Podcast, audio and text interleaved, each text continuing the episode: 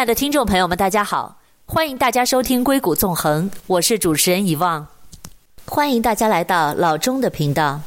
今天想来分享一个最近在中美的市场上都受到很大关注的一个话题，就是关于蚂蚁金服上市被暂缓。今天想要分享一篇来自虎嗅网的文章，《蚂蚁缘何惹火上身》，作者杨群。十一月二日晚间，马云被约谈的消息不胫而走，舆论瞬间被引爆。证监会网站消息显示，中国人民银行、中国银保监会、中国证监会和国家外汇管理局对蚂蚁集团实际控制人马云、董事长井贤栋、总裁胡晓明进行了监管约谈。原本随着蚂蚁集团即将上市，如何对金融科技巨头进行有效监管，一直是资本市场的热议话题。就在监管约谈的前一天，央行旗下的《金融时报》发表文章，阐述了大型互联网公司进入金融行业的潜在风险与监管。文章表示，要警惕大型互联网公司开展金融业务带来的市场垄断、监管套利、数据安全及保护、信息科技监管有效性以及更易处罚系统性风险等一系列的问题。为此，监管层应加强顶层设计，明确市场准入，严格金融业务准入和持牌经营要求，强化功能监管，保持监管的一致性。这篇文章似乎是金融监管释放出的一个答案，回应了马云在上海掀起的那场关于新金融和传统金融的辩论。不知大家是否注意到，马云在外滩金融峰会上那番话？虽然直指银行和监管，却没有涉及基金、保险、证券等其他传统的金融机构。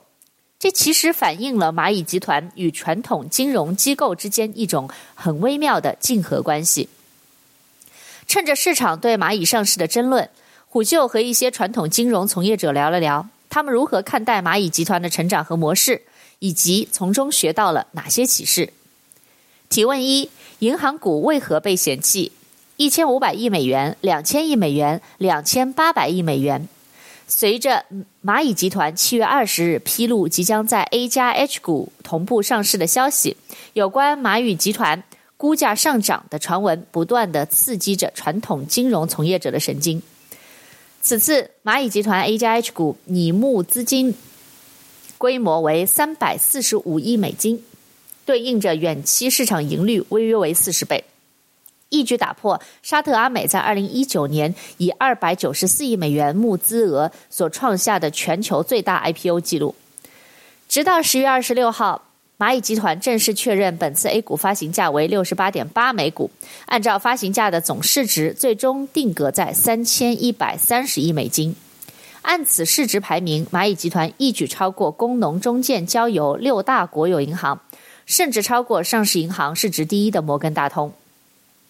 要知道，这些大型银行要么历经百年而不衰，要么掌管了几十万亿的资产。而蚂蚁集团成立不过短短十六年，总资产是工行的百分之一，年净利润不足工行的十分之一。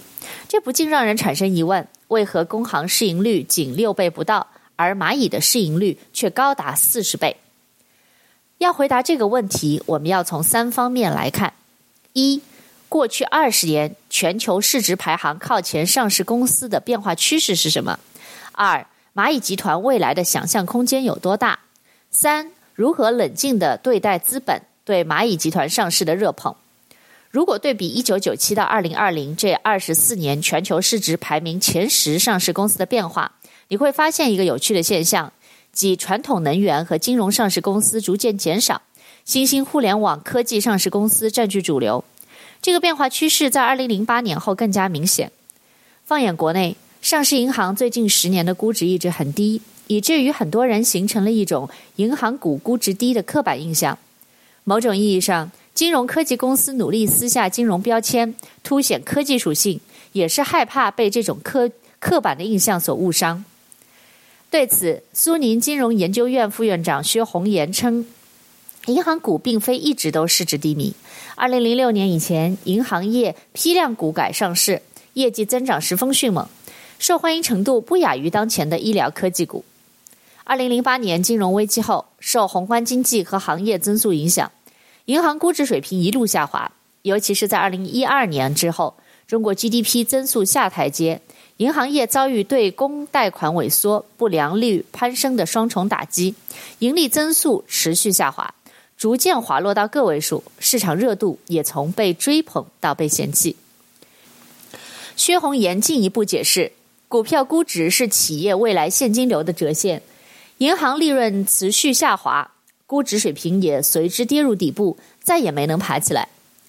银行股市盈率偏低，放眼全球也是一种普遍现象。美国次贷危机之后，巴塞尔协议三出台，对全球银行业的监管力度明显增加，在提高资本充足率、引入杠杆率以及加强流动性管理等方面的金融监管进一步强化，这令全球银行股的市盈率普遍下降。而国内银行股市盈率的偏低，主要是中国经济降速、房地产业宏观调控、利率双轨制改革、监管让利、银行净息差收窄、行业竞争性加强以及解禁潮等多方面的因素形成的。当金融业遭到更加严格的监管，而互联网科技由于网络效应的存在，通常会形成赢家通吃的局面，带来成百上千倍的利润。后者自然自然就会成为资本的宠儿。提问二：蚂蚁的天花板到底有多高？蚂蚁集团从互联网科技入手，利用其长期服务积累的客户数据和大数据处理技术，打破了传统金融机构对服金融服务的垄断。未来的成长空间可想而知。蚂蚁招股书显示，集团的主要收入来自四个板块，分别是数字支付与商家服务。微贷科技平台、理财科技平台和保险科技平台，而支付板块所占比重有所降低，微贷、理财和保险三大板块所占比重正在持续的上升。对于未来增长潜力，蚂蚁金服的 CEO 胡晓明在 IPO 路演时表示，蚂蚁集团所服务的金融服务业会有非常广阔的空间，这个天花板足够高，足够宽。胡晓明对投资人具体的数据分析如下所示：第一，数字支付领域，过去的十过去的十二个月，支付宝交易规模是一百一十八万亿元，预计到二零二五年，支付宝会有四百一十二万亿元的交易规模，年度增长率为百分之二十九。第二，微贷科技领域，蚂蚁集团旗下花呗、借呗、网贷、网商贷共有两点两二万亿元的信贷余额。预计二零二五年，中国会有五十万亿元的微贷规模，而蚂蚁只占二零二五年规模的百分之四。第三，理财科技领域，蚂蚁集团理财规模是四点一万亿元，预计到二零二五年，中国财富管理是两百八十七万亿的规模，而蚂蚁只占百分之三不到。第四，保险科技领域，蚂蚁集团保险收入是五百一十八亿元，预计到二零二五年，中国保险市场的规模是九万亿元，而蚂蚁在保险的增长空间还是非常大的。亲爱的听众朋友们，我们先进一段广告，广告之后我们再回来。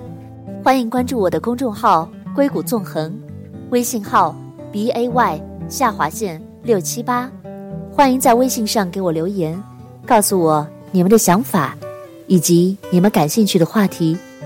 我们稍后回来。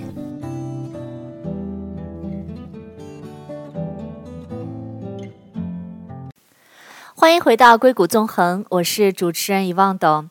那今天呢，我们聊的是最近中美的市场都非常关注的一个蚂蚁金服上市之路的这个话题。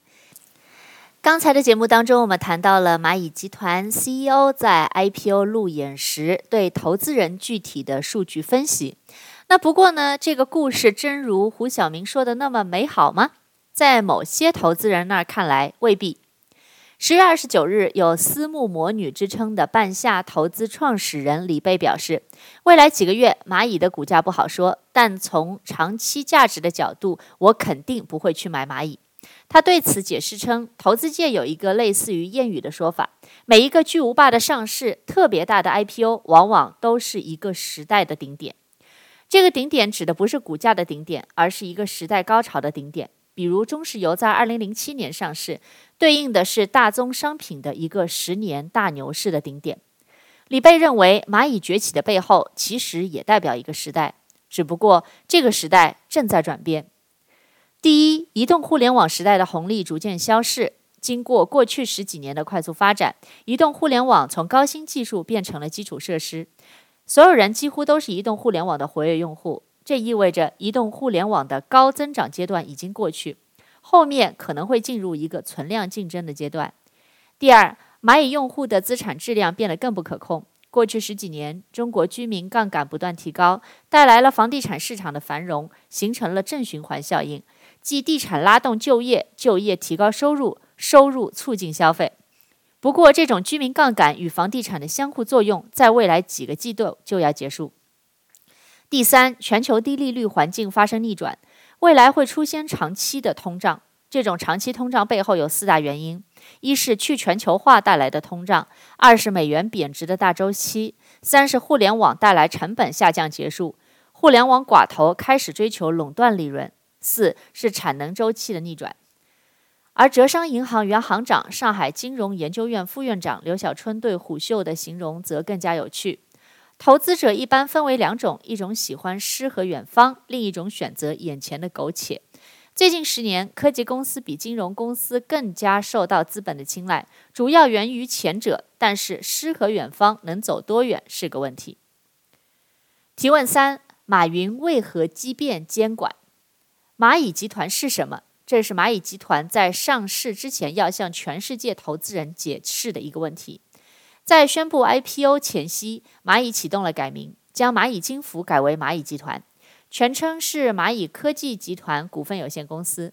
官方对此强调的是，蚂蚁是一家科技公司，而不是一家金融公司。梳理蚂蚁成立以外，成立以来对外宣传口径，从互联网金融、科技金融再到科技的定位。蚂蚁金服改名后，一些学者对此的解读称，蚂蚁有逃避金融监管的嫌疑。二零零四年，马云在达沃斯年会上。意识到中国电子商务发展首先要解决电子支付问题，于是他紧急启动支付宝项目，鼓励下属的话是：“如果需要坐牢，我去。”这句话不是马云要去坐牢，而是在任何国家，金融创新都是要冒险的。这些年来，马云蚂蚁在金融监管上吃过不少苦头，支付宝在理财平台招财宝吃过亏，与趣店合作消费贷被指校园贷。推出芝麻信用，不得不缩小应用范围；信贷产品 ABS 杠杆率过高，不得不补足本金；推广无现金社会时，还被央行严厉批评。作为一款支付应用，支付宝害怕用户用完即走，长期以来存在流量焦虑，有走过不少弯路。这种焦虑感在一个春节爆发，达到顶点。二零一五年，微信支付用一个春晚红包抢走支付宝一半市场。当时大年初一，马云紧急召集高管，从全世界各地回国商量对策。不过，这也成为支付宝突破支付应用的转折点。支付宝先是2013年推出余额宝，瞄准的是货币金基金市场，随取随存，利润高于银行活期存款的特点，让余额宝迅速走红。此后，蚂蚁相继推出花呗、借呗、芝麻信用、蚂蚁森林、相互宝等网红产品。现在的蚂蚁集团在国际上已找不到任何一家对标公司，以至于《经济学人》杂志将之称之为全世界最全的金融科技平台。可以把它想象成 Apple Pay、PayPal、Venmo、万事达、信用卡、摩根大通和 iShares 的结合体，外加保险紧急业务，全都整合在一款移动应用里。显然，马云对于这种表述是不会满意的。他在蚂蚁集团上市准备时，一直对投行强调的是要找科技分析师，而不是金融分析师，对蚂蚁集团进行估值。从2017年到2019年，蚂蚁集团的营收翻了一倍，市场对其估值却翻了七倍。在2020年，蚂蚁集团的最终估价定值定价在三千一百三十亿美金。一边享受着科技股高红高估值的红利，一边在公开市场炮轰传统银行是当铺思维，嘲讽巴塞尔协议像是一个老年人的俱乐部，扼杀创新，甚至指出中国金融问题不是系统性风险，而是缺乏金融生态系统。这能不引起金融监管层的愤怒吗？当时台下坐的是央行前行长、政协副主席，还有上海市委书记。长期从事金融的财经作家对虎嗅表示：“金融科技公司是金融机构还是科技公司？巴塞尔协议是不是已经过时？要不要控制杠杆率？我相信这才是马云激变监管的根本原因。虽然马云一直在去金融化、转型数字科技，但是信贷在其主营业务的绝对占比和极高的杠杆率一直被监管部门和资本市场重点关注。”提问四。蚂蚁主营业务存在着什么问题？翻开蚂蚁集团的招股书，季少峰以及刘小春等受访者指出其主营业务存在的一些问题，下面分为三大部分阐述：一是蚂蚁主要利润是放贷业务。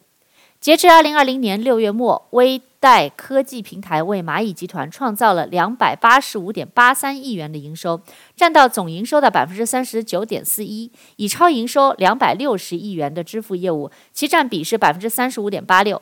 其中与信贷相关的净利润是一百零一点五六亿元，占到蚂蚁集团总利润两百一十三点四二亿元的百分之四十七点八。目前，蚂蚁集团共计有两点一五万亿元的信贷规模。其中经营贷余额是零点四二万亿元，剩下的一点七三万亿元是消费贷余额。这些消费贷平均年化率在百分之十五，几乎擦着最高法对民间借贷率最高年化百分之十五点四的红线。而且很多用户属于次级信用，即是信用资质较差的人群。蚂蚁对此的解释是，这些人群不是信用资质较差，只是传统金融机构服务不到他们。蚂蚁通过大数据风控，敢于给他们提供金融服务。很多传统金融机构僵化的机制很难做到小微信贷和普惠性金融，但金融科技公司自以为是的金融创新，打开的也可能是潘多拉的魔盒。从互联网金融兴起到 P2P 机构泛滥，直至大规模暴雷，监管对于金融科技所谓的创新，一直缺乏必要的监管，总是在出现问题后一刀切。此番，季少峰接连提出几大质问：我们想象中试图通过科技金融解决小微信贷与普惠金融难题，是不是有点过于乐观？是不是在道德上拔高自己？难道普惠金融就是放高息的消费贷，诱导年轻人去借百分之十五年化利率去过度金融消费？究竟是帮助了他们，还是害了他们？亲爱的听众朋友们，我们先进一段广告。广告之后，我们再回来。欢迎关注我的公众号“硅谷纵横”，微信号 b a y 下划线六七八。欢迎在微信上给我留言，告诉我你们的想法以及你们感兴趣的话题。我们稍后回来。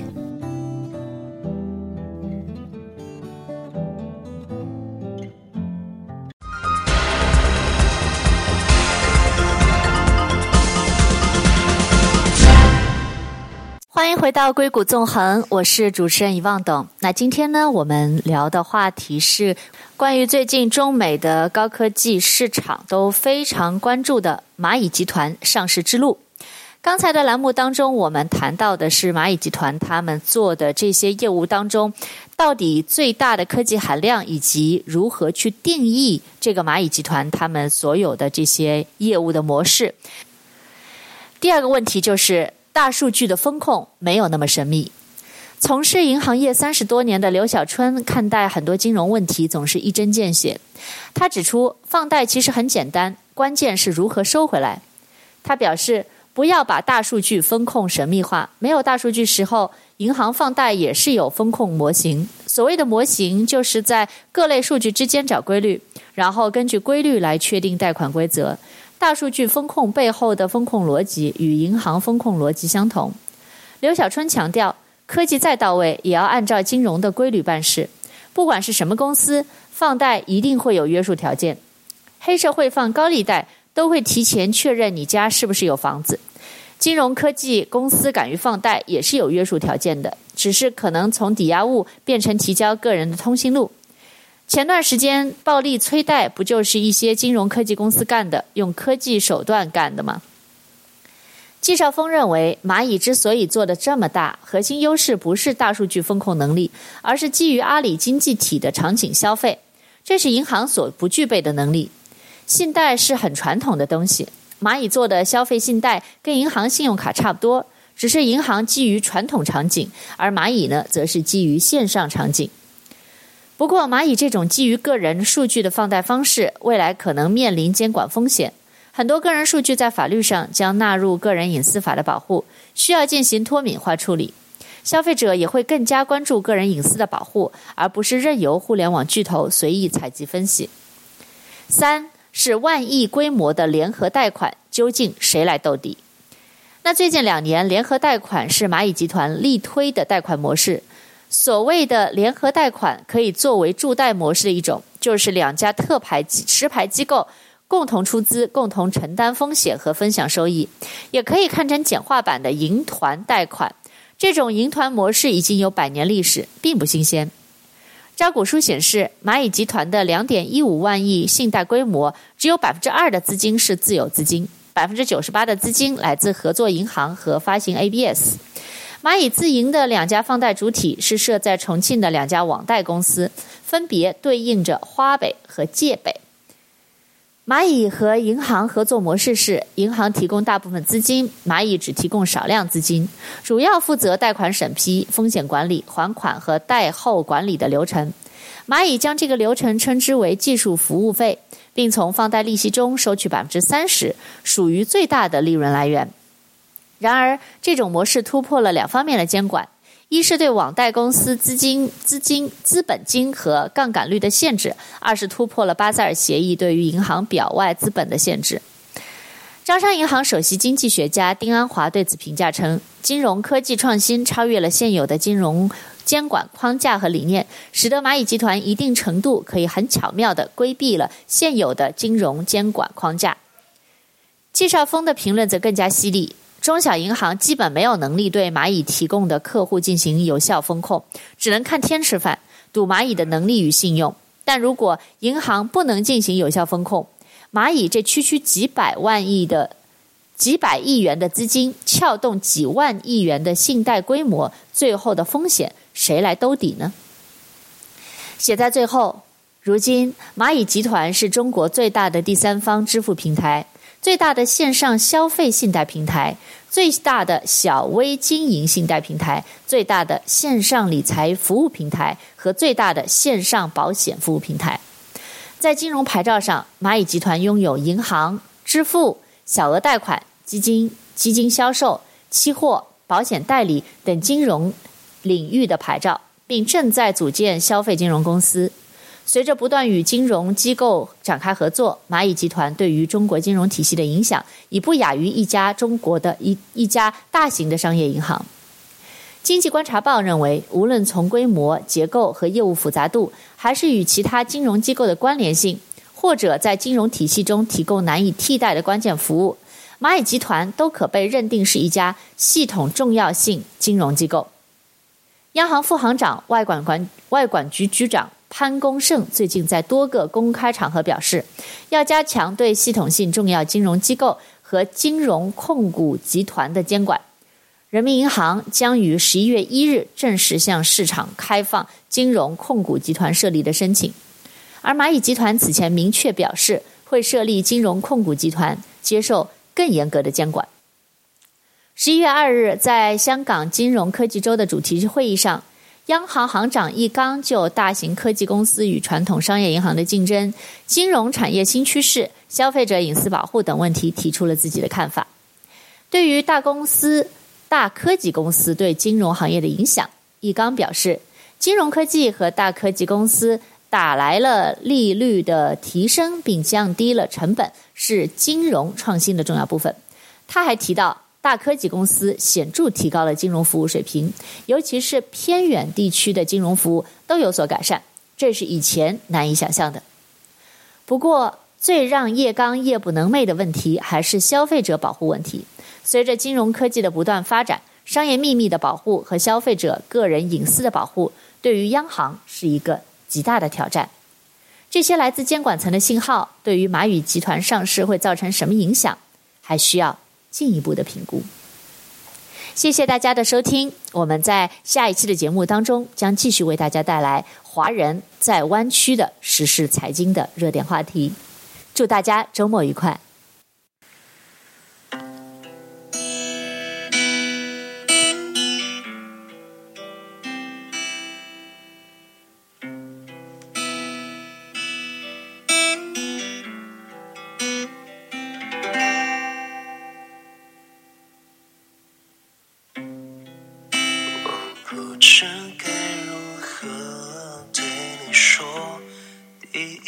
遇见你的那一份心动，踏过山与海的从容，或是忍不住的冲动，原谅我的笨拙和平凡的问候。